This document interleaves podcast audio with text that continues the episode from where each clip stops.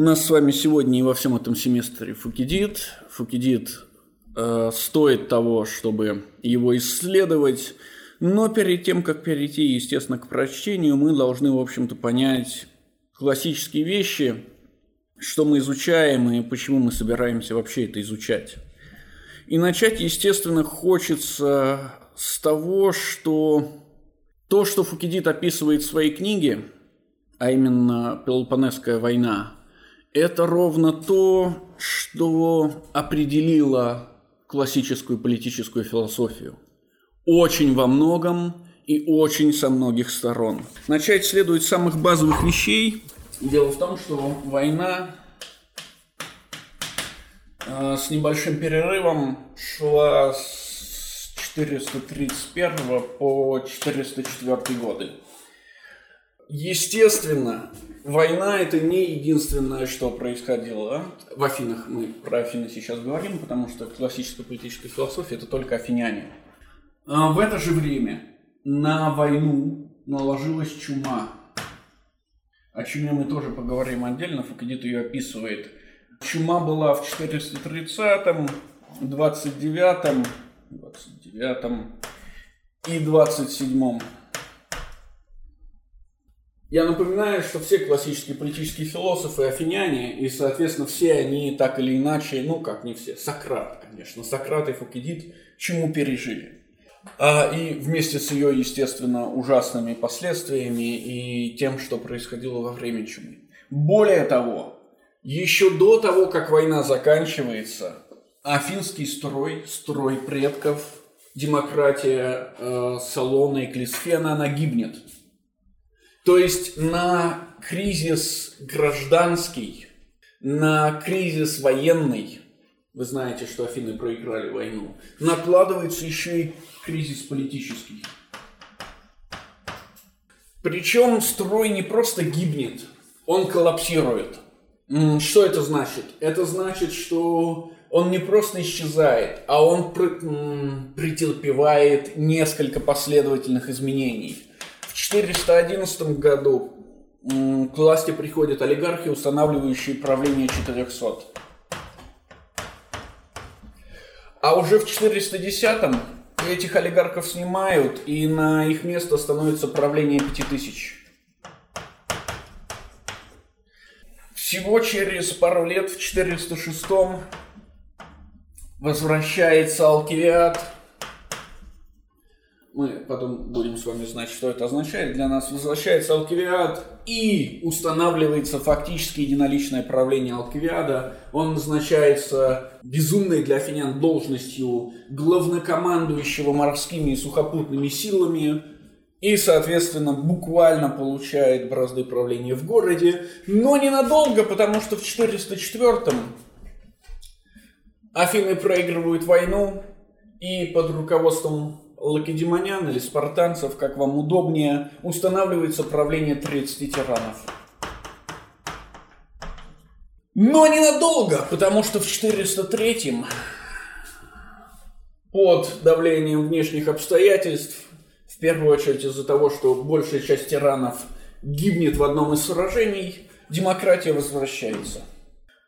Соответственно, демократия возвращается ненадолго, нам, нас это уже мало волнует, но возвращение демократии, естественно, мар- маркирует огромное количество вопросов к тому, вот что произошло и почему это произошло.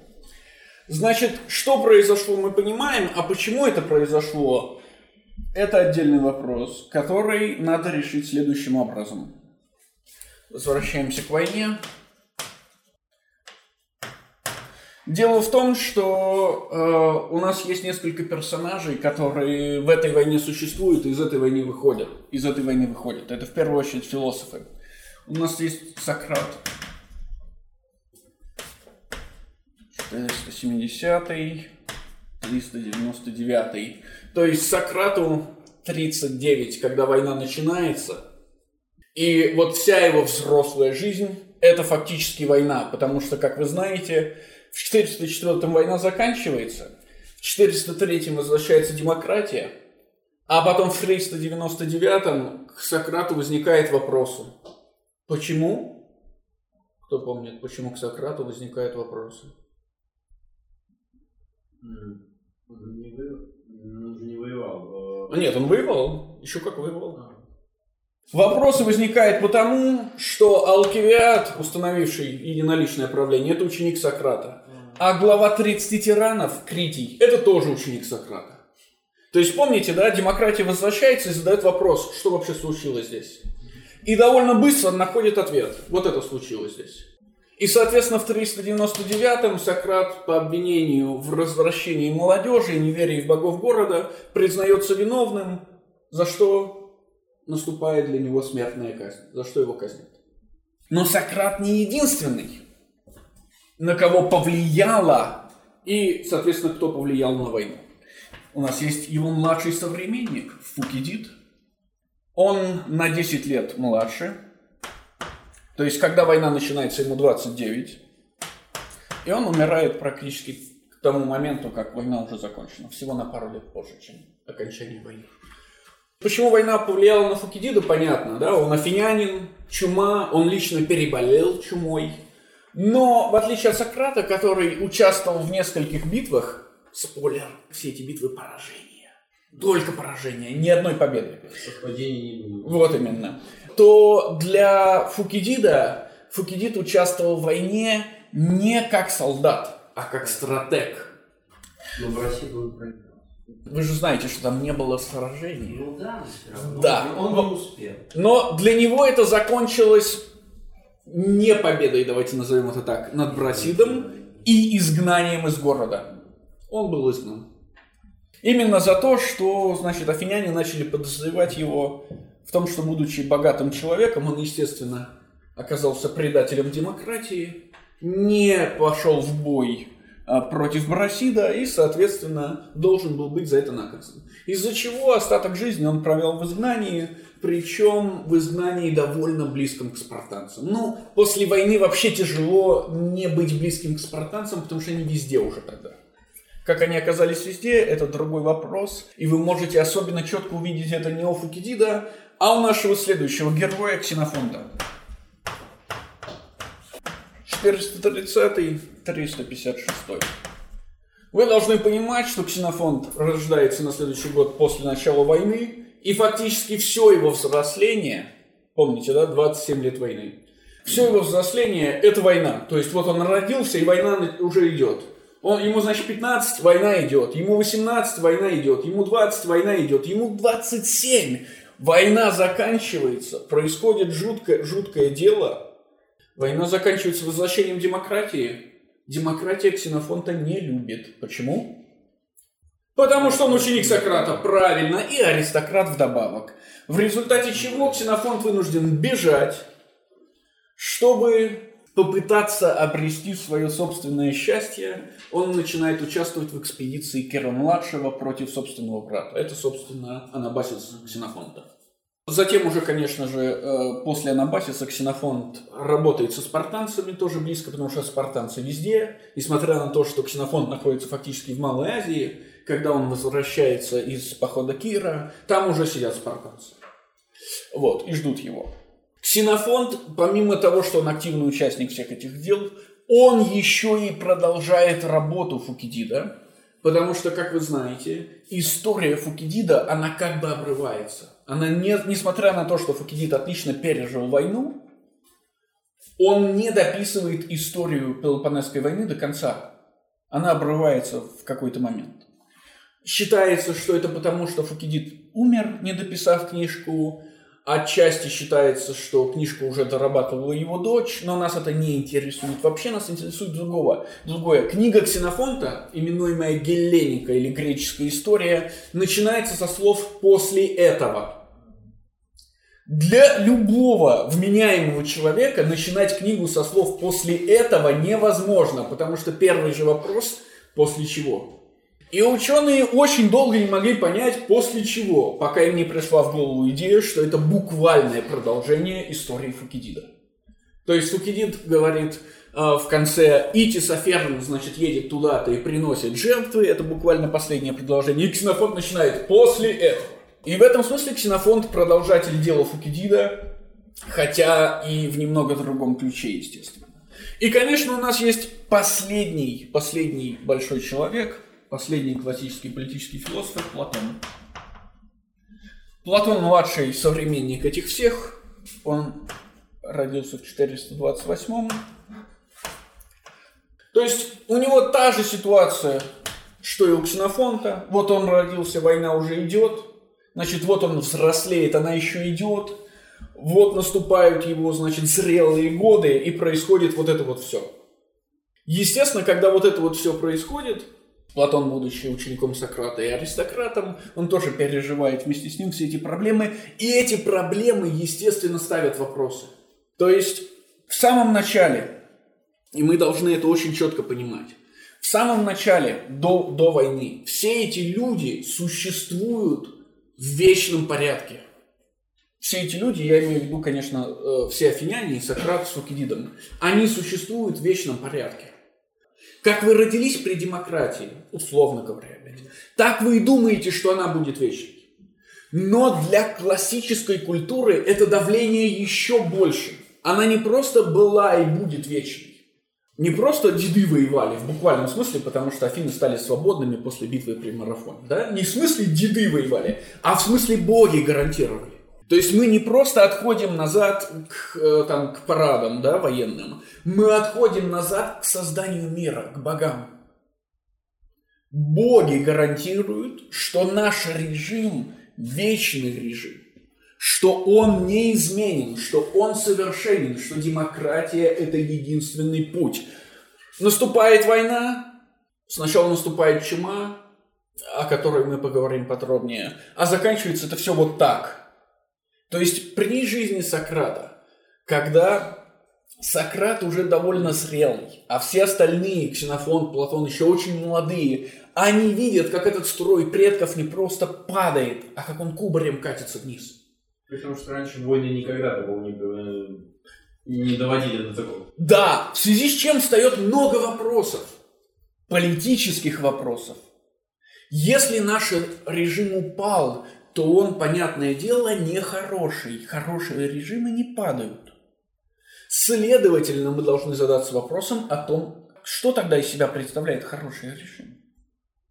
В чем он заключается? И более того, он же не просто упал. Повторюсь, он кубарем покатился. То есть мы успели еще попробовать что-то другое и очень много чего-то другого. Да, вот здесь умеренная олигархия еще более умеренная олигархия, тирания, раздузнанная олигархия.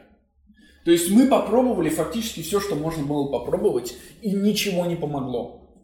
Эти режимы оказались, какую бы мы оценку им не давали самим по себе, оказались еще более худшими, чем предшествующая им демократия.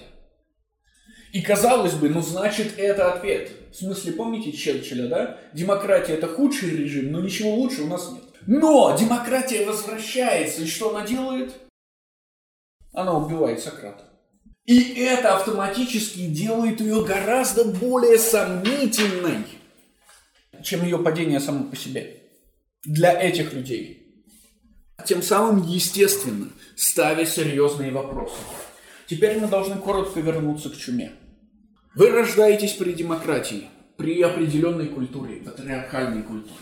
У нее есть очень четкие представления, отработанные веками представления о том, что такое хорошо и что такое плохо. О том, что, условно говоря, настоящий мужчина должен делать и чего он делать не должен. О том, как надо себя вести и как себя вести не надо. И вот все это практически в современном представлении, там, без особых изменений, оно веками устоялось, и оно подтверждает и подтверждало до определенного момента свою действенность. То есть хороший мужчина – это тот, кто значит, следует своему долгу. Это тот, кто патриотичен. Это тот, кто помогает друзьям. Это тот, кто следит за семьей. Это тот, кто зарабатывает деньги. Это тот, кто много и честно работает. Это тот, кто подчиняется законам людским и божественным. Наступает чума, и выясняется, что вот эта идея, что если ты хороший человек, с тобой плохих вещей быть не может, она не работает вообще. То есть, вы много работаете, приходит чума, вас убивает. Ничего не случилось, вы всю жизнь потратили. Вы э, следуете дру- э, дружбе, а следование дружбе, например, входит тот факт, что вы должны заботиться о больных друзьях. Вы начинаете, вы видите, главное, не только вы начинаете, но вы видите, как ваши соседи, настоящие хорошие мужчины, которые ходят к больным друзьям, получают что за это? Болезнь и смерть. Болезнь и смерть. Правильно. И у вас тут же стоит вопрос, а зачем я тогда должен ходить к друзьям? Следующий шаг. Вам кажется, что хорошая жизнь выглядит так. Труд, труд, труд, накопление, хорошая жизнь в конце, отдых. Чума показывает, что, во-первых, эта хорошая жизнь в конце невозможна, потому что завтра не существует. Да? Вы не можете быть уверены, что завтра вы проснетесь здоровым. И второе, что показывает чума, это что от быстрых смертей других людей вы можете быстро обогатиться. Ваш родственник умирает и оставляет вам завещание. Оно бы и не было вашим, но все его дети тоже умерли вместе с ним, как и его жена. Вы его получаете. Это то, что ровно описывает Фукидид. Вы его получаете. И когда вы его получаете, какая у вас мысль? Сохранить его для потомков? Нет. Нет, завтрашнего дня нет. Начинается что тогда? Начинается кутеж, разврат. Пир во время чумы. В буквальном смысле. Пир во время чумы. Естественно, когда вы это понимаете, у вас вам в голову приходит еще одна свежая мысль. Еще более классная мысль. Надо пировать во время чумы, но ваш родственник не умер. Ну, в смысле, или умер и не оставил вам наследство. Что делать? Убивать остальных родственников. Конечно, надо совершать преступление, чтобы быстро обогатиться. Недолгая-долгая работа, за которой следует обогащение и хорошая жизнь в конце, ее нет. Совершить преступление, быстро обогатиться и э, кутить, радоваться жизни. Почему? Потому что наказание никогда не наступит. Чума убьет вас раньше, чем суд. Нет смысла соблюдать законы, если законы не гарантируют вашу жизнь. Когда афиняне приходят к этой логике, наступает еще более страшный момент. Потому что за представлением о том, что люди должны подчиняться людским законам, на самом деле стоит представление о чем? Что люди должны подчиняться законам каким? Божественным, правильно, потому что все людские законы регламентированы богами. Что происходит? Будем читать описание Фукидида. Куда люди бегут, когда они заболевают? Храм. Правильно. Что нельзя делать в храмах? В храмах нельзя умирать. Это запрещено, это святые места. Что происходит с больными чумой, забившимися в храм? Они умирают. Они умирают. Боги не гарантируют ничего, сколь бы благочестивым вы ни были, сколько бы жертв вы не приносили. Это не гарантия того, что боги уберегут вас от чумы. Соответственно, что вы начинаете делать после того, как вы уже презрели людские законы? А мы уже начали убивать Презирать. Да, да. Презирать законы божественные, правильные. Наступает следующая стадия. Что боги особо не любят, то вы и начинаете делать. Потому что вы четко знаете, что чума не имеет никакого отношения к богам, что за богами нет никакой силы, или сами по себе боги вообще никак не заинтересованы в том, вы благочестивы или нет. Потому что вы знаете, что благочестивые люди умирают так же, как и нечестивые. А то еще хуже, в больших страданиях. Вот в этой ситуации культурного коллапса, или, говоря современным языком, ценностного коллапса, когда все общество разваливается не потому, что наступает страшная война, голод и смерть, это нормально, а потому что наступает полный коллапс культурных ценностей. В этой ситуации, когда за культурными ценностями вслед падают политические ценности, ценности общественной жизни, в этой ситуации, когда большинство больше не верит в богов, даже если говорит, что верит, верит, в этой ситуации тотального кризиса и появляется классическая политическая философия. Иронично, что вот они безбожников объявляют именно Сократа, а. Мы узнаем, почему так. Все остальные стали безбожниками под действием внешних обстоятельств. Сократ стал безбожником, потому что он дошел до этого своим умом. Да, да. То есть все остальные имеют оправдание. Не я такой, жизнь такая. Сократ его не имеет. Двигаемся дальше. Вот в этой ситуации тотального кризиса и разложения строя, разложения общественной жизни и появляется философия. Философия, кажется, и есть реакция на кризис.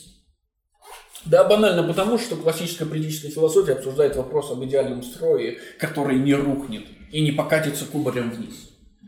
Но она же во многом, являясь реакцией на этот кризис, зависит от этого кризиса.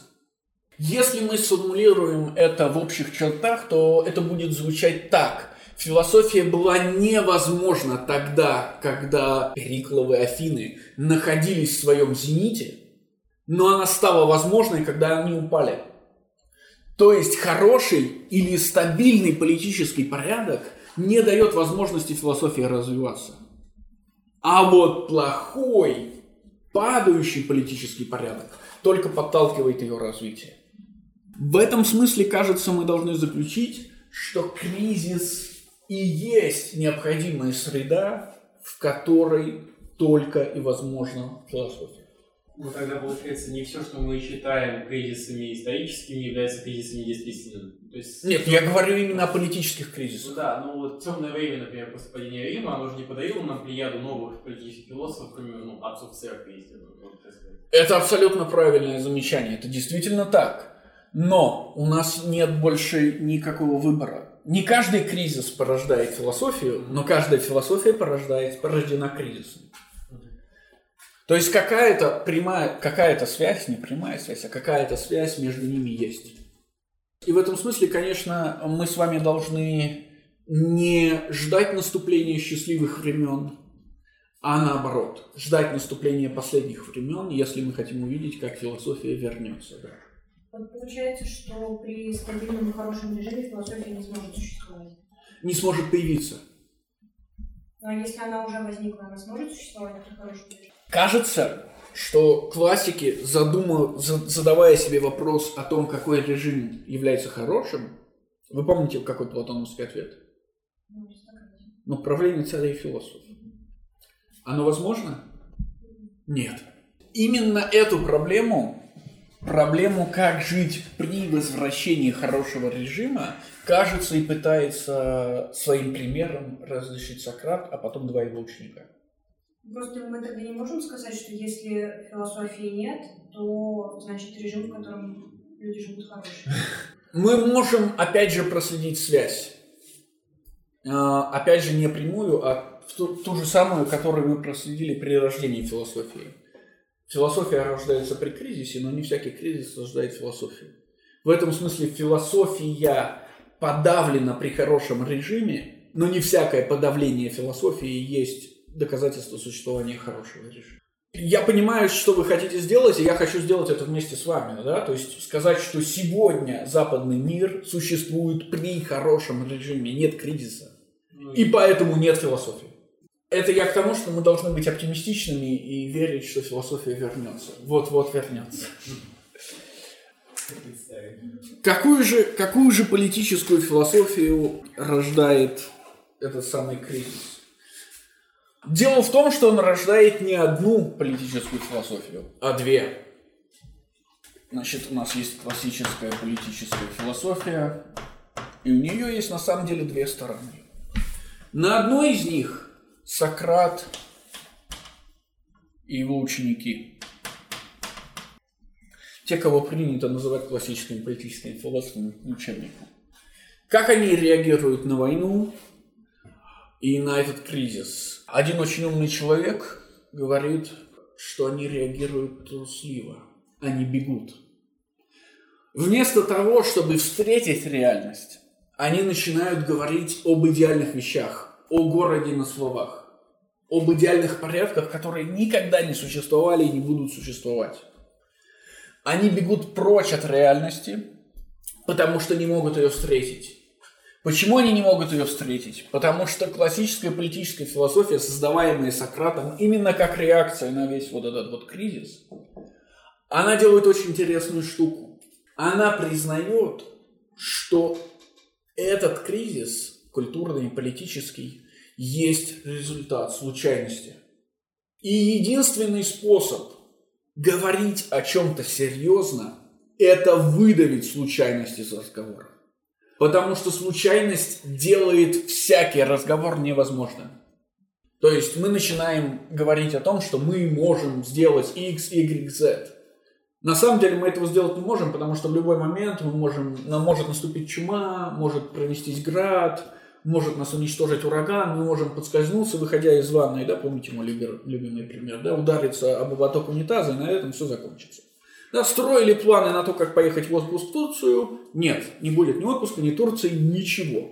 Вот классическая политическая философия в Сократовской ее плане говорит, не-не-не-не-не-не, если мы примем случай, рассуждение станет невозможным. У нас мы все время будем стоять на зубком песке.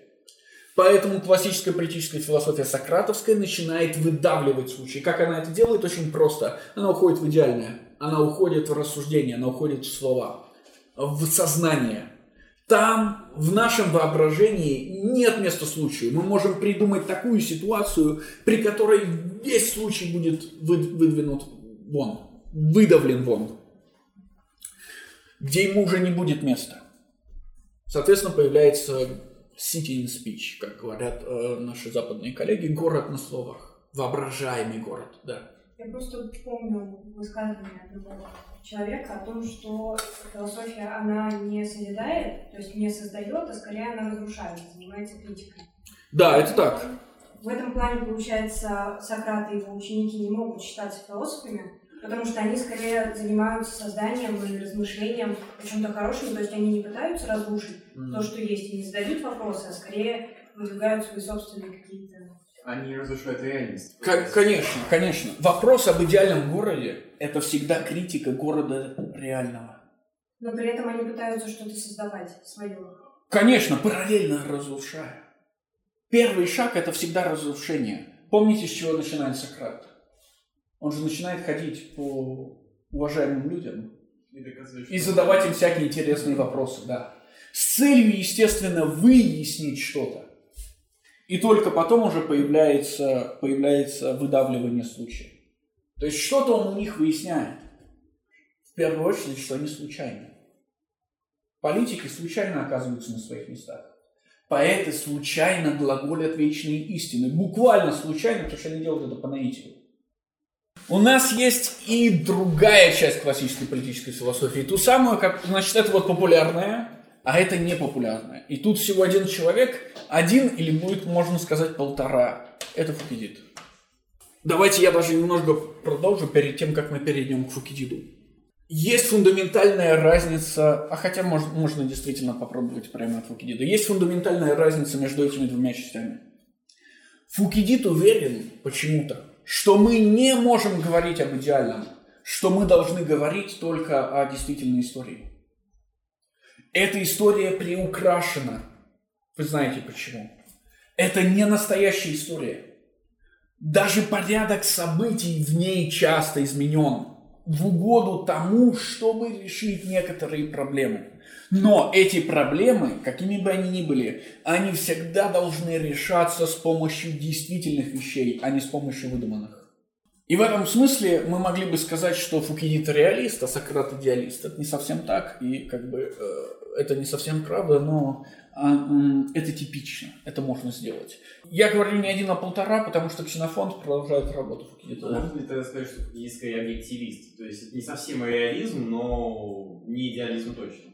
Фукидид говорит нам, что он собирается быть объективным да, что он потратил огромное количество усилий для того, чтобы иметь возможность быть объективным, но он часто не использует эту возможность. Он же сам пишет, что в речах нет... Да, то есть это а, история, история Фукидида разделена на две части – события и речи. Если по поводу событий Фукидид еще и говорит, что он прилагал усилия к тому, чтобы описывать их объективно, то речи и всегда идеальные – то есть это не просто речь какого-то отдельного человека.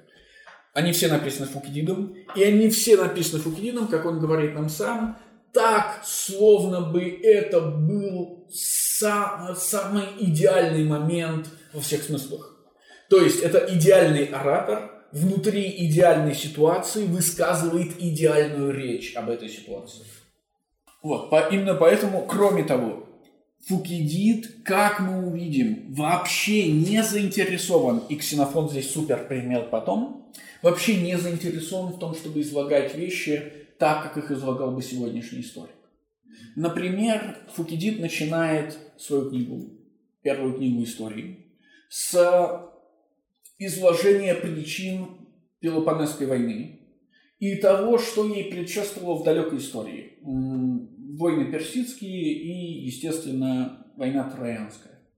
Он доходит до начала войны, объясняет это начало, а потом возвращается назад и начинает исправлять своих предшественников логографов. То есть у нас линия получается такая, мы двигаемся строго вперед, потом зачем-то разворачиваемся назад, проходим еще раз кусочек движения, а потом снова продолжаем движение вперед. Для современного историка это невозможно. То есть никакой вот этой объективности и последовательности, как мы бы ее хотели видеть, нет. Нет и еще одной важной вещи. Современный историк, он обязательно бы начал с культуры, он обязательно бы рассказал нам об интеллектуальном климате, о каких-то больших и крупных культурных событиях. Фукидид об этом молчит всегда. Есть только пара моментов, очень странных моментов, когда он, например, пишет об очищении острова Самоса, когда он нарушает этот принцип. Никакой культуры тут нет. Ксенофонт продолжает эту традицию Фукидида. Если вы читали Геленику Ксенофонта, вы знаете, что там события просто искажены. То есть Ксенофонту, как историку, еще больше претензий, чем к Фукидиду. Но Ксенофонт продолжатель этого дела. Наконец, мы должны здесь увидеть еще одну существенную разницу между особенно Платоном и Фукидидом, или Платоном, Сократом и Фукидидом. Платон, отталкиваясь от идеального, от идеального мира, пытается доказать нам, что отношение идеального и реального, более высокого и более низкого, выглядят как прямая зависимость одного от другого. Что от чего зависит с точки зрения Платона? Реальность зависит от идеи. Конечно, конечно. То есть более высокое оказывается и более фундаментальным, более важным. И оно, а более низкое оказывается зависимым от более высокого, от этого более важного. Фукидид уверен, что все наоборот. Наш пример который мы будем исследовать в первой книге, это, конечно же, варварство. Фукидид уверен, что греческая, что цивилизация возможна только на основании варварства. И что она скатывается в варварство очень быстро, почти мгновенно. Несмотря на то, что греческое стоит выше варварского, греческое стоит на варварском и зависит от варварского. И в этом смысле, несмотря на то, что они и Платон и Фукидид говорят, что есть более высокое и более низкое, реализм Фукидида заключается в том, что он уверен, что высокое зависит от низкого, а не наоборот. Эта более реалистическая точка зрения в конце концов приведет нас к естественному макиавелизму, из-за которого Фукидида часто называют политическим реалистом или фанатом а, немецкого реал-политик. И, естественно, Макиавелли и Ксенофонт, и, следовательно, Макиавелли и Фукидид связаны напрямую. Что говорит Макиавелли? Макиавелли говорит уже известные вам вещи из, из наших предыдущих лет, а именно, что всякий порядок основывается на своей противоположности. Проще говоря, что невозможен, невозможен закон без беззакония, без убийства. Невозможна мирная жизнь без насилия. Мирная жизнь стоит выше, чем насилие, но она невозможна без него. То есть она не просто на нем базируется, она от него зависима. Там, где нет насилия или потенции к насилию, там не может быть и мира. Вот это, естественно, не может быть платоновской точки зрения, точка, только точка зрения Фукидида. Хорошо. Через это мы прошли. Да, давайте, есть ли у вас вопросы по этой части пока что? До нас, получается, до нас, получается, дошел только какие-то из, ну и половина ксенофонта относительно. Нет, ксенофон дошел весь. Ну да, половина, да, да, да, да. да. Из да, да. реалистической школы. Вопрос, в, антич... в античности к ним кто-то еще обращался, то есть, ну, или мы, получается, Сократ оказался наиболее попсовым? К ним это к Фукидиду. Да, Фукидиду, ну и половина ксенофонта. Uh, у нас есть несколько примеров того, это спасибо за ваш вопрос, потому что он очень важный, что на самом деле связь гораздо более плотная. между этими двумя частями, чем нам кажется. Естественно, Сократ ничего не писал, он, он злодей в этом плане. Но Платон писал, и сегодняшние исследователи нередко утверждают, что некоторые диалоги Платона или некоторые части некоторых диалогов на самом деле являются полемикой с Фукидидом и ответом Фукидиду. Про Ксенофонта и говорить нечего. Его Анабасис, его лакедемонская полития, это прямые там цитаты даже возникают из Фукидида. Ксенофон был очень плотно знаком. То есть это более плотная интеллектуальная среда, чем мы привыкли думать. Естественно, где-то здесь внизу есть мужик, которого зовут Аристотель. Он никому не нужен, но он есть. В чем, в чем, его, в чем его особенность? Да? Аристотель тоже оказался отличным основанием для Макиавелли. Для либерализма вообще и для демократии современной в частности. Она вся сидит на Аристотеле не потому, что Аристотель такой классный, вообще не классный, а потому что исторически вы помните, что случилось. Да? Когда философия вернулась в Европу, она вернулась в виде аристотелизма. Но Аристотель активно заимствует и отсюда, и отсюда. То есть Аристотель очень плотно знаком с теми, и с теми, но с Фукидидом меньше, с Ксенофонтом он очень хорошо знаком. Ну и, понятное дело, с Платоном. Так или иначе. Прослеживать в дальнейшем какие-то вещи уже бессмысленно по одной простой причине. Дальше классическая политическая философия заканчивается, ее нет. Есть где-то там еще внизу Цицерон, но вы понимаете, что, условно говоря, между смертью Аристотеля и смертью Платона прошло э, типа 20 или 30 лет, а между смертью Аристотеля и смертью Цицерона 200.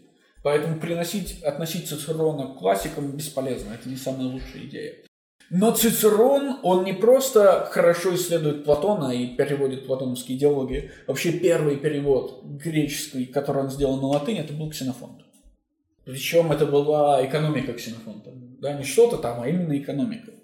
Соответственно, Цицерон тоже с ними связан вне всяких сомнений. Вот. Но классическая политическая философия для нас с вами заканчивается на Аристотеле, и поэтому у нас нет движения дальше. То есть мы дальше, хотя мы знаем, что там была огромная культурная среда, там неоплатоники, э, стоики, эпикурейцы, вот это вот все, но для нас с вами это не имеет большого значения. Да, можно еще вопрос. А, если я правильно помню, вы рассказывали, что Фукидида переводил Гоббс? Да, да, до этого, до этого мы сейчас дойдем, потому что, а хотя если уж мы дошли, конечно, давайте тогда поговорим и о связи Фукидида и Гоббса. Влияние Фукидида распространяется не только на Ксенофонта, на полемику с Платоном, на Макиавелли через все это, но и, конечно, на основание либерализма. То есть, если, если первый основатель современного мира – это Аристотель, то второй всегда будет Фукидид. Потому что либерализм напрямую выходит из труда Фукидида основатель либерализма или отец либерализма Томас Гоббс, он первый переводчик Фукидида на английский. И он же заимствует из Фукидида базовые вещи, а именно представление о человеческой природе и представление о праве. В первую очередь незыблемом праве на жизнь. Как вы помните, взято это не из примеров отдельного человека, какой логикой руководствуется либерализм, когда говорит об отдельном человеке всегда? Ну, то, что не является, ну, что, его, его природа одинакова по отношению к другим. Что является пример... Нет, понятно, что природа людей одинакова, это понятно для всех здесь присутствующих. Что является примером для Гоббса всегда, для либералов всегда? Давайте я переформулирую. Вспомните естественное состояние. Никто никогда не видел людей в естественном состоянии. Как доказывается, что оно существует? Соответственно, варвар? Нет. Нет, тогда варвар. Как доказывается, что естественное состояние существует, если никто никогда его не видел? Где оно находится? Где оно располагается? Где прошлом? Нет. Нет. В международной политике представление об индивиде выходит прямо из представления о государстве. То есть индивид и есть государство. И именно Фукидид описывает право на жизнь, право на существование государства как фундаментальное право. Именно он описывает два слэш три мотива политического действия, которые затем заимствует Гоббс. Что это за мотивы? Два хотя бы. Ну чего? Два мотива человеческого действия. Страх и надежда. Страх и надежда. Это Фукидид. На самом деле их три, и Гоббс следует всем трем. Страх, но надежда раскалывается на два. Эм, Выгода еще есть. Выгода и честь. Выгода и честь, да. Да. Это все взято из Фукидида. То есть вот эта либеральная доктрина в своем основании есть переработанная, но заимствование из Фукидида. Естественно, ни у кого нет здесь представлений об индивиде в том смысле, в каком его дают либералы, только вот Фукидид, но он говорит о государствах. Можно? Да, конечно. Почему мы так разграничиваем, если тот же Ксенофонт, например, он и... И там, и там. Это Сократа, да, и из. Потому что он один такой особенный. И Но- кроме того, сегодня принято считать, что его исторические труды, они очень сомнительны, как исторические труды. А вот сократическая часть его наследия гораздо более важна, чем его исторические труды. То есть вы легко можете найти огромное количество работ, связанных с меморабилией, с экономикой, с апологией, с Гейроном на, на худой конец. Но вы практически не найдете серьезных исследований э, Анабасиса или Гелленики. Никто не относится к ним серьезно. Ну, а если взять тот же либерализм? Либерализм можно вывести как из Аристотеля, так и из Фукидида. Нет, э, Аристотель м, исторически вкладывает огромную часть либерализма, представление о естественном праве, например. Но он делает это исторически. Так случилось, что мы нашли Аристотеля, и поэтому отталкиваемся от Аристотеля. Фукидид не историчен в этом смысле. Фукидид теоретичен. Он оказывает влияние только в теоретической части. То есть каким-то образом действительно современная жизнь – это слияние реминисценции Фукидида и реминисценции или перцепции Аристотеля. Некоторых частей того и некоторых частей другого. Какое слияние, как они связаны, это гигантский вопрос, который мы, конечно, не можем сегодня обсуждать. Однако, что мы можем сказать, так это то, что оба они оказывают гигантское влияние на наш сегодняшний мир. Хорошо. А давайте мы теперь уже поговорим непосредственно об истории. Фукидид начинает свою книгу с очень простой вещи. Он говорит, что его труд – это труд навсегда, ну или навеки, эйсаэй. Почему Фукидид уверен, что его труд – это навсегда? Давайте сначала поговорим об амбициях. Труд навсегда предполагает некоторые вещи.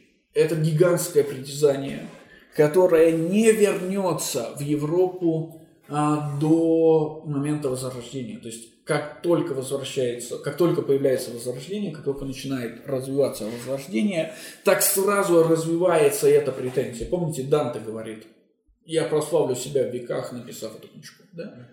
Этот мотив, эта амбиция, это амбиция Фукидида. Фукидид говорит, что его труд навсегда. И для того, чтобы доказать это, он должен нам что-то объяснить.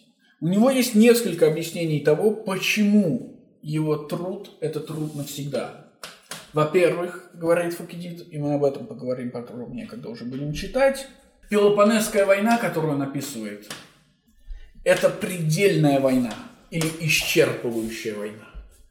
Более масштабной войны, чем это, не может быть, говорит Фукидид.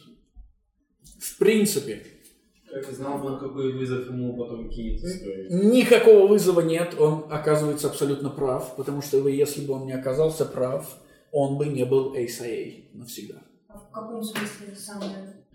Мы обсудим это, когда будем читать непосредственно, только знайте претензии. Для него логично, что это предельная война, потому что он же наблюдает как буквально... Нет, до того, как сказать, что эта война предельная, Факидин говорит буквально следующее.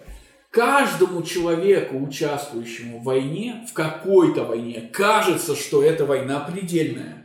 То есть Фукидид прекрасно понимает, что люди субъективно подвержены каким-то иллюзиям. Говоря сегодняшним языком, мы могли бы сказать, что война является экзистенциальным опытом. И для каждого человека экзистенциальный опыт это всегда предельный опыт. И для каждого человека, участвующего в войне, который получает экзистенциальный опыт, этот опыт является предельным. То есть, сколько бы современные, современники не тыкали ветеранов палками, пытаясь их заставить рассказать о войне на камеру, ничего кроме «э, а, э» ветераны сказать не могут. Это экзистенциальный опыт, его нельзя передать. Но это современный язык. Фукидид же говорит нам, я прекрасно понимаю проблему. Всякий ветеран думает, что его война – это самая важная война на свете. А потом прямо, прямо в следующем параграфе говорит, моя война – это самая важная война на свете. Либо Фукидид сошел с ума, и он не понимает, что говорит. Либо его претензия – это настоящая претензия. Второе. Извините. Да. Может быть, он просто свидетельствует как японцев о том, что он принимал участие в этой Ну да. войне? И как ветеран говорит, что его война величайшая. Он только что оговорился, что так ветеран поступил. Нет, смотрите. А если бы он был, если он знает, что претензия каждого ветерана на то, что его война величайшая, это фальшивая претензия, как он может ее выдвигать? На- наоборот, почему? Он может Нет, утверждать... это наоборот подкрепляет его позицию. Ну, то есть, что он точно знает, потому то есть он не выдумывает, он не, си- он не сидел и наблюдал за этим. Да? Нет, смотрите, чтобы доказать, что война предельная, надо сравнить ее с другими войнами. То есть нельзя просто, нельзя утверждать, что это просто экзистенциальный опыт. Она должна быть приравнена или сравнена с другими войнами. Для Фукидида это Троянская война и Персидские войны. Если Фукидид верит в то, что всякая война для его участника кажется предельной, а потом заявляет, что его война это предельная война, тогда получается, что он заявляет, что ему только кажется, что она предельная, потому что он ее участник. То есть его первое заявление делает второе заявление фальшивым, пустым. Но это бы означало, что он не понимает, что говорит. Все критяне лжецы, здравствуйте, я критянин. Да, вот, как бы, вот такая была бы проблема. Нет, как раз таки за- заявляет, что всякий ветеран думает, что его война это предельная. Фукидид говорит, что он будет объективен, потому что он понимает проблему. Вопрос, как он ее решает, будучи участником войны, отдельный вопрос, который мы, на который мы постараемся ответить уже в ходе чтения. То есть он обозначает то, что он допускает возникновение у себя субъективных искажений, ну, искажений если мы говорим. Он не просто... Они неизбежны. Мгм. То есть он признает, что это проблема, и он должен эту проблему решить. Если бы этого отрывка не было, или он бы стоял бы в другом месте, мы могли бы обвинить Фукидида в безумии. Но так как они стоят спина к спине, мы не можем этого сделать. Фукидид задается наиболее фундаментальными политическими вопросами. Фундаментальны потому, что с одной стороны, они вечны, то есть они не меняются со временем. А с другой стороны, они являются предельными в своей формулировке. То есть это наиболее важные вопросы, которые при этом еще и являются вечными или неизменными.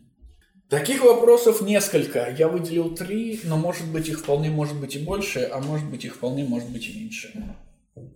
Вопрос номер один, политический вопрос. Естественно.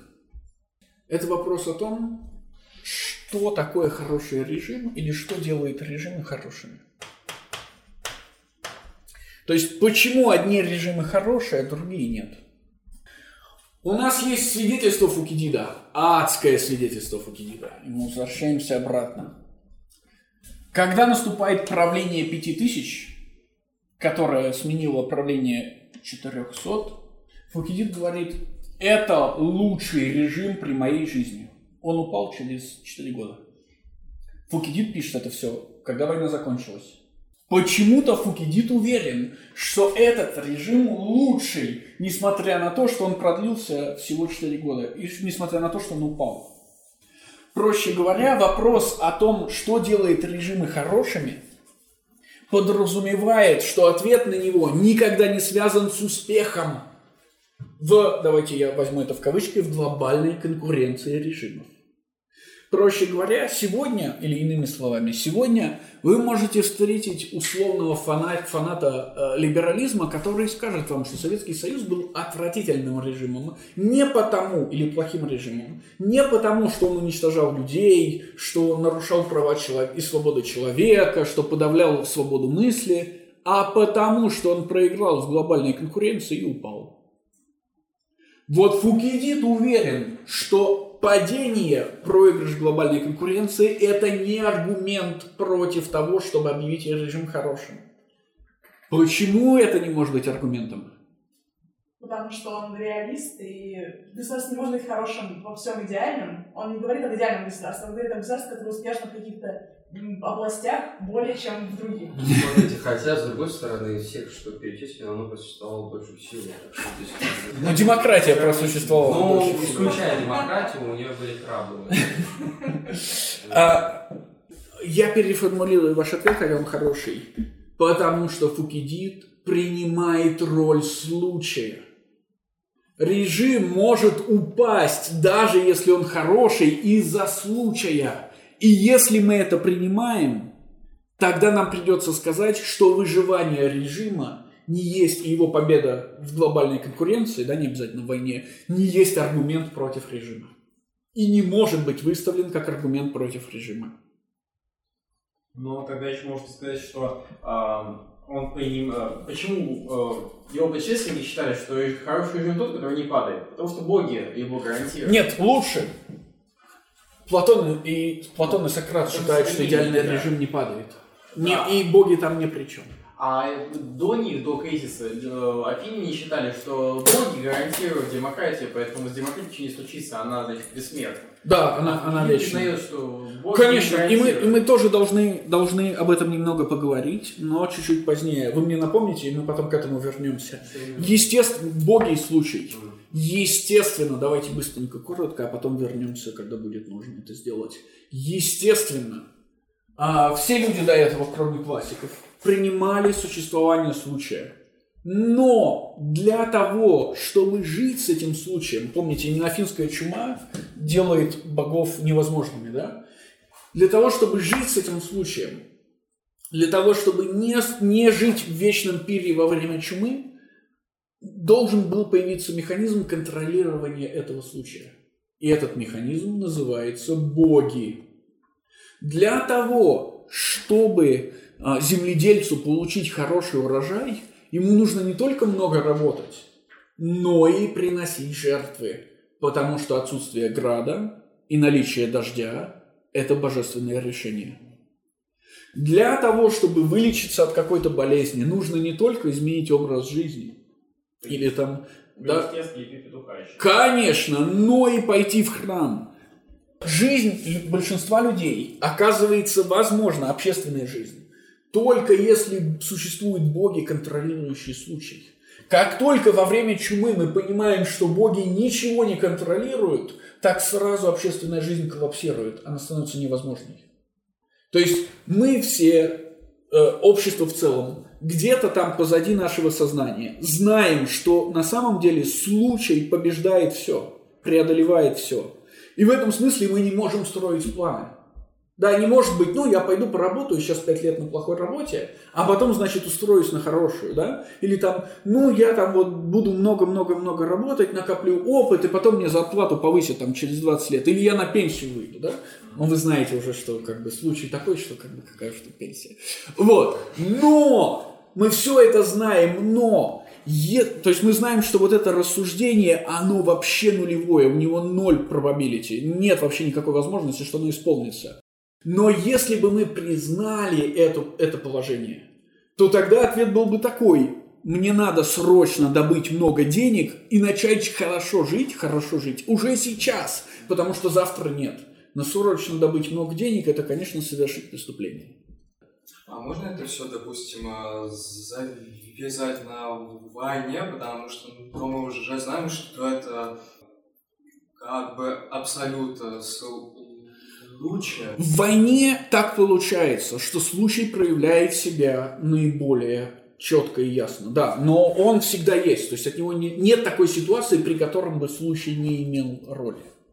Я хочу привести вам пример, и вы его должны знать. Когда появились, одно время появились такие люди, которые захотели избавиться от случая в войне, что они придумали? Концентрационные лагеря. Суть войны в уничтожении врага. Но если мы начнем воевать с ними методами войны, с ним, с врагом, огромное количество случайностей. Снаряд не туда упал, наступление, газы полетели не в ту сторону. Помните, это же гигантская проблема. Мы пускаем газы, но они почему-то возвращаются. Да? А еще гражданские могут внезапно множественным вообще. Да, то есть концентрационный лагерь, там нет случайности, смерть по расписанию. Тихо, спокойно, по конвейеру. Нет вообще никаких проблем. Завод смерти. Но справедливости ради, такой тип контрационных лагерей возник раньше, чем сами контрационные лагеря. Они же возникли при Вангбургской войне. Да, да, да, да, да, да, да. Но там-то смерть э, была очень хорошим побочным эффектом, а не целью, да? А те лагеря, о которых мы говорим, они именно... Ну это уже, да, апдейт. Да, конечно. То есть вот так выглядит война, в которой нет случая. Да. Как можно искать ответы на какие-то предельные, там, нет, так скажем, предельные ответы на какие-то исчерпывающие вопросы, если всегда есть роль случая, и как он тогда может утверждать о том, что его война была э, ну, предельной, вы сказали, да? Да, да, да, предельно, предельно. Если всегда есть вероятность того, что в результате случая будет война более... В результате случая будет война более масштабная? Нет. Такого уже быть не может. Это мы поймем, когда мы поймем критерии предельной войны. То есть мы отличаем теорию от практики здесь. На практике случай играет огромную роль. И в теории мы должны это признавать. Но наличие случая никак не отменяет возможность ставить наиболее серьезные вопросы, которые не могут быть изменены. А как мы можем давать на них ответы? Давать ответы – это совершенно другой вопрос. Помните, что вот эти все люди, вот эти все люди, они говорят, что философия – это знание, не знание. Ответ не может быть достигнут. Как только вы достигаете ответа, вы из философов уходите, вы становитесь идеологом, вы становитесь политиком, вы становитесь сумасшедшим, юродивым, религиозным фанатиком, кем угодно, вы философом быть перестаете. И это отчасти должно относиться и к Фукидиду. Ну, у них внутренние противоречия. С одной стороны, не, не могут дать коне- конечного ответа, с другой стороны, ну все же идеи, мы уже знаем, откуда нет, нет, нет, нет, смотрите. Именно этот поиск знания приводит нас к базовому, к базовому, к базовому свойству философии, к разрушению. Сократ уничтожает существующие мнения, но не дает новых. Ему нечего дать. Ну так мы же обсуждали как раз, что э, предлагают идеальные режимы, идеальные государства, но при этом они нереализуемы. Конечно. Они все равно что-то предлагают. Нере- Нереализуемый режим невозможно предложить. Они не предлагают, а обсуждают их. Для чего? С какой целью? Критиковать, но как они могут... Не-не-не, не критиковать, ставить фундаментальные вопросы. Но как тогда они могут критиковать реально существующие режимы с позиции режимов, которые никогда не Нет, они не критикуют реально существующие режимы с позиции идеальных. Они критикуют реально существующие режимы с позиции фундаментальных вопросов, с позиции того, как эти режимы отвечают на фундаментальные вопросы. То есть, вернемся к нашему простому вопросу. Какой режим хороший? Подходите к либералу, он говорит, либеральная демократия, лучшего режима нет. А как ты, откуда ты это знаешь? Ну, мы победили всех. Или вы хотите в Северную Корею уехать, строить коммунизм, да? Это не ответ, говорите вы. Победа не может быть ответом, потому что ваша победа может быть результатом случая. Сталин поскользнулся, да, вы- выходя из душа, умер на 20 лет раньше, чем должен был, и поэтому Советский Союз рухнул. Следовательно, вы победили не потому, что вы лучше, а потому, что так сложились обстоятельства. Следовательно, вы не можете претендовать на то, что либеральная демократия – это хороший режим. То есть мы задаем фундаментальные вопросы, мы знаем, что ответить на эти вопросы мы не можем, но мы видим людей, кучу людей, которые считают, что они не просто могут, а что они ответили на эти вопросы. И все это заканчивается гибелью этих людей. Тогда зачем потом пытался показать, что такое идеальное государство? Все эти вещи, все эти идеальные государства, а, и Платон, и Аристотель, и даже отчасти Ксенофонт, показывают именно, описывая их, показывают, что они невозможны. Но, когда мы показываем, что что-то невозможно, мы, мы автоматически ставим вопросы, почему это что-то невозможно. И эти вопросы оказываются фундаментальными вопросами. То есть, чтобы, чтобы понять, что хороший, что режим может быть хорошим, даже если он пал, нам нужно поднять фундаментальный вопрос о роли случая. Но потом нас ждет обязательно более высокий вопрос. А что тогда на самом деле делает режим хорошим?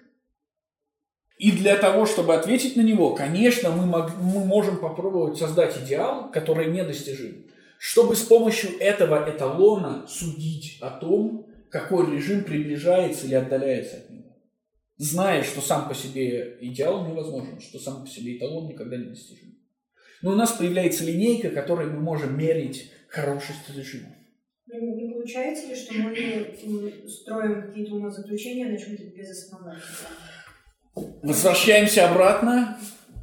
Сейчас тут, тут ниже будет, кажется, если мне не изменит память, следующие два замечания, которые помогут нам э, фундаментально. То есть мы, естественно, для того, чтобы отвечать на фундаментальные вопросы, не ставить их, отвечать на них, мы, естественно, должны найти какие-то фундаментальные факты.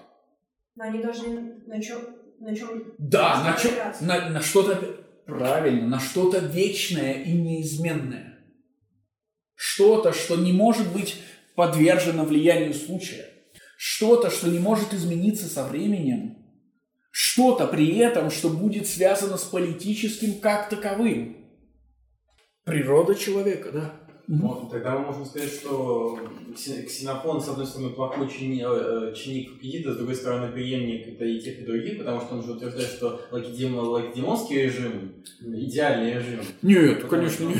Он же победил, он победил, и Ксенофонт описывает его с такой очень большой пристра... с таким большим пристрастием. Сегодня, сегодня вы не найдете ни одного гуманитарного ученого, который разделит с вами эту точку зрения. Сегодня, сегодня уже нет настолько наивного представления о том, что лакедемонская полития – это описание режима. А следующее – это вопрос, естественно, о том, почему одни режимы преуспевают, а другие гибнут. Задавайте вопросы, мы всегда случайность выносим за скобки и пытаемся... Нет, она всегда, она всегда включена. То есть, когда мы задаемся вопросом, что такое, что делает режим хорошим, мы прекрасно понимаем, что? Случай, да, конечно, конечно. И тут то же самое. Почему одни режимы преуспевают, а другие нет? И, наверное, последний решающий вопрос, который я обещал вам, значит, э, это вопрос о том, как связана природа человека и природа режима. То есть вы видите, да, почему одни режимы преуспевают, а другие гибнут? Что делает режим хорошим и как связан человек и режим? Не просто а конкретный с конкретным, а природа человека с природой режима. Эта связь маркируется одним словом, которое для нас с вами и для Фукидида окажется ключевым во многом. Это слово империализм. И, наконец, последний вопрос, наиболее, наиболее явный, но наиболее э, обтекаемо сформу- сформулированный. Какова роль божественного в человеческих делах? Этот вопрос распадается на три. Роль божественного – это не столько роль случая, что мы уже понимаем, сколько вопрос о благочестии. И у нас есть три ответа. У нас есть благочестие Фукидида, у нас есть благочестие Спарты, у нас есть благочестие Афин. И они все ведут в разные стороны. Благочестие Фукидида – это большой вопрос. Но вот благочестие Спарты ведет спартанцев к умеренности, к Сафросюна. Спартанцы не насильничают, спартанцы не давят, спартанцы считают, что они проиграли первую половину войны именно в наказание от божества, потому что они развез- нарушили договор с Афинами и начали эту войну. И за это, помните, всякий договор, это, конечно, договор клятвенный, клянутся богами. Поэтому божество следит за соблюдением договора. Спартанцы начали эту войну, и они проигрывают ее первую половину именно в наказание от божества. Именно тот факт, что спартанцы видят божество, я говорю божество специально, потом вы поймете почему, верят, что божество наказывает за плохие поступки, они умерены. А афиняне уверены в обратном.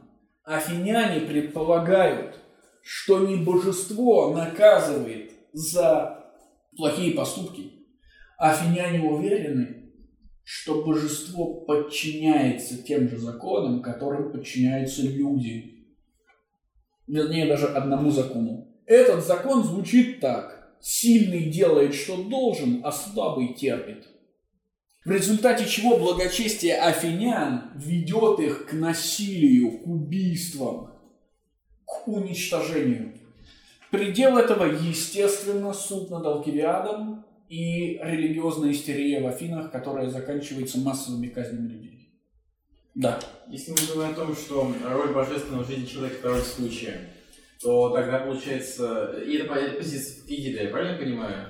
В чем благочестие Фукидида? Это тяжелый вопрос. Но мы предполагаем, естественно, что роль божественного заключается не столько в роли самого случая, а в том контроле, который мы имеем над случаем. То есть боги имеют над случаем. Спартанцы уверены, что боги наказывают плохих людей. Поэтому они ведут себя умеренно. Афиняне уверены, что боги не наказывают плохих людей, что боги подчиняются ровно тому же закону, что и люди. Поэтому они ведут себя насильственно. Вот Фукидид не верит ни в эту позицию, ни в эту. Почему? Потому что эта позиция зависит от веры в богов, что они контролируют случай. А эта позиция ведет в никуда, потому что она ведет Афины к гибели. Афины проигрывают эту войну. Значит, благочестие Фукидида и его ответ на этот вопрос находится где-то между этими двумя позициями. А, Не получается, Поэтому что Спарта победила Бои случайно. Поражение в первой половине войны – это случайное поражение. Абсолютно случайное. И именно поэтому спартанцы говорят, что это не случай, а божественное деяние, божественное наказание за то, что они нарушили договор. Ну а победа в целом в войне не была случайной? И победа в войне в целом вполне может быть случайной. Но мы видим, что это не совсем случайность, потому что вот эта победа в войне спартанцев есть результат изгнания Алкивиада, то есть есть результат благочестия афинян. Но мы могли бы смело сказать, что победа в войне вполне могла быть совершенно случайной. Это никак, это не просто никак не отменяет, это подразумевается нашим вопросом о том, что делает режим хорошим. Ну просто то, что э, Спарта победила, не означает, что их режим лучше, что они хорошие. Да, да, И при этом не делает их благочестие Лучше, да, да, да. Но, то есть теоретически не делают. На самом деле, в этом конкретном случае делают, потому что в этом конкретном случае, вот в случае спартанцев, их поражение было случайностью, а их победа неизбежностью. Но не может ли Фукидид так утверждать из-за того, что он э, не выступал на стороне спартанцев? Наоборот, как Когда- как- лицо. не, наоборот, Фукидид после изгнания стал очень близок к спартанцам. И вы могли бы сказать, что Фукидид утверждает так, потому что он стал со временем близок к спартанцам. На что у нас есть несколько ответов. Ответ номер один. Благочестие Фукидида – это не благочестие спартанцев. Он не верит в то, что боги наказывают за плохие деяния. Второе. Фукидид четко говорит, что хотя Спарта победила в войне, лучший режим – это режим пяти тысяч. Третье и самое важное, о чем мы должны, конечно же, помнить. Фукидид, и Фукидид не просто никогда не забывает об этом, а с этого начинает свою книгу Фукидид Афинянин. Он не спартанец. В этом смысле претензия Фукидида, притязание Фукидида – это притязание против прошлого. В первую очередь против логографов и Гомера. Гомер – это поэт. Поэты плохи, они не нужны. Сократ с ним согласен, между прочим. Фукидид лучше, чем Гомер. Фукидид лучше, чем логографы. И при этом Фукидид афинянин. Почему Фукидид стал возможным? Что сделало возможным Фукидида? Ну, кризис? Философию Фукидида сделал возможным кризис, а самого Фукидида что сделало возможным? Что было перед войной? Расцвет Афин, Перикловые Афины как пик демократии. Это уже никакая не демократия, но это пик демократии. Проще говоря, Фукидид уверен, что он ценнее, выше, чем Перикловые Афины. Он есть их результат, но именно потому, что он есть их результат и основывается на них. Он лучше, чем они.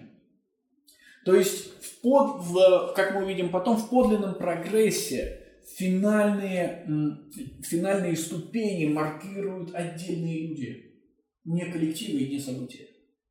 И в этом смысле претензия Фукидида как раз заключается в том, что Афины сделали Перикловы, ужасные Перикловы Афины, погибшие Перикловы Афины, сделали его возможным. И это значит, что свою функцию они выполнили. Но эти ужасные Афины, как могли сделать что-то хорошее, если лучше... Точно так же, как- мира самого точ- Фукидида? Точно так же, как на варварстве основывается цивилизация, точно так же, как на худшем основывается лучшее, Фукидид основывается на Перикловых Афинах. И без Перикловых Афин было бы невозможно. Что? Получается то, что он видит как лучшее. Если установится такой режим, он не будет эм, подавлять лучшее, что может возникнуть. И это тоже отличный, это же то, о чем мы говорили уже до этого. Нет кризиса, нет философии. Ну, тогда возникает вопрос. А, Значит, так, по этой логике Алкивиад был худшим. Потому что, это- по этой логике Алкивиад был худшим, потому что а, без тирании пяти тысяч невозможно было бы пришествие Алкивиада к власти. Не совсем так. Но путешествовал, но Алкивиад же сверг иде- э, хороший режим. С точки зрения Фукидида, да, действительно, но только по одной причине. А, Фукидид заканчивает свою книгу до того, как Алкивиад возвращается, чтобы восстановить свой режим. Поэтому Фукидид говорит, лучше при моей жизни вот это. Специально останавливаясь и не говоря, а что он думает насчет «да». То есть книга заканчивается ровно тогда, когда Алкивиад отплывает в Афины, чтобы установить там свой собственный Ну, режим. тогда, получается, мы не можем ска- сказать, что он точно утверждает, что режим 5000 хоро- и хороший, потому что как бы он умалчивает о дальнейшем. Обо всем остальном. Нет, он прямо говорит, что это лучший режим, но книга не говорит, что было дальше. И это не результат смерти, это ре- результат разумного решения. Ну, значит, значит тогда мы Как- как- утверждаем, что это точно не лучший режим. Мы не можем утверждать ни что режим, мы не можем утверждать ничего, кроме того, что Фукидид говорит, что среди тех режимов, которые были при его жизни, этот лучший. А насчет остального нам придется подумать или даже почитать Геленику Ксенофонта, потому что Алкивиад приплывает в Афины в первой книге Геленики. Приплывает, конечно, чтобы а, получить, получить а, должность и чтобы буквально сразу же ее потерять. Или мы можем вернуться и почитать Платона, потому что пир Платона как раз происходит тогда, когда Алкивиад приплывает. Вот, и посмотреть, что Платон думает об Алкивиаде. Хорошо. А, Есть еще одна причина, есть еще одна цель, которую мы должны, штука, которую мы должны обсудить, а именно амбициозность Фукидида. Мы ее уже отчасти затронули, но все же. Амбициозность, амбициозность Фукидида, та самая вот эта ASA навсегда, которую он, он пытается установить, которую он пытается достичь, она, с одной стороны, ведет его к объективности. Это 1, 22, 2, 3, где он говорит о том, что он собрал все возможные сведения, которые только можно было собрать. Он был богатый человек, поэтому он приглашал к себе свидетелей событий, сам ездил к ним, беседовал с очевидцами, причем не с одним, а сразу с несколькими, чтобы составить более объективную картину объективности. С другой стороны, она ведет его к тому, что он дополняет действия сторон их речами. Эти речи он придумывает сам. Заметьте, это 1, 22, 1. То есть это вот снова back-to-back утверждение. Объективности самой по себе, объективности изложения событий явно недостаточно. В конце концов, перед нами не история, а политическая философия. И Фукидид становится объективным, становится ясным, желает быть ясным только по одной причине. Он желает превзойти Гомера. Он бросает вызов поэтам. То есть поэты, говорит Фукидид, лжецы по определению, они приукрашивают. Это то, чем они занимаются. Они приукрашивают действительность. Чтобы преодолеть их, естественно, Фукидид должен отказаться от приукрашиваний. Нельзя забывать и про то, что, наверное, третье здесь, а, что изложение Фукидида – это всегда диалектическое изложение. Я приведу вам пример. Если вы не против, первой книге Фукидид противопоставляет Спарту и Афины. Во второй, в целом, как, э, говоря современным языком, менталитет Спарты и менталитет Афины. Во второй книге он, во второй и третьей, противопоставляет то, как ведут себя Спарта и как, ведет, как ведут себя Афины по отношению к захваченному городу, к сдавшемуся городу. В четвертой и пятой книге противопоставление или диалектическое противопоставление идет по линии Барасит-Клеон. Как выглядит Барасит и как выглядит Клеон. Как выглядит лучший спартанец или главенствующий спартанец и главенствующий афинянин. В шестой книге Фукидид противопоставляет уже Алкивиада и Никия. Как выглядит прошлое, как выглядит хороший мужчина, настоящий мужчина, как его представляет себе а, отцы и деды, да, против наглого мальчишки, воспитанного предателем. То есть это как бы прошлое и будущее. И, наконец, в последних двух книгах, в седьмой и восьмой, Фукидид, кажется, противопоставляет Алкивиада всему, людям и событиям. Но в первую очередь, конечно, событиям. Да, на этом мы должны остановиться. И я заканчиваю свое введение в историю и спрашиваю вас, нет ли у вас каких-либо вопросов по, по вот всему этому.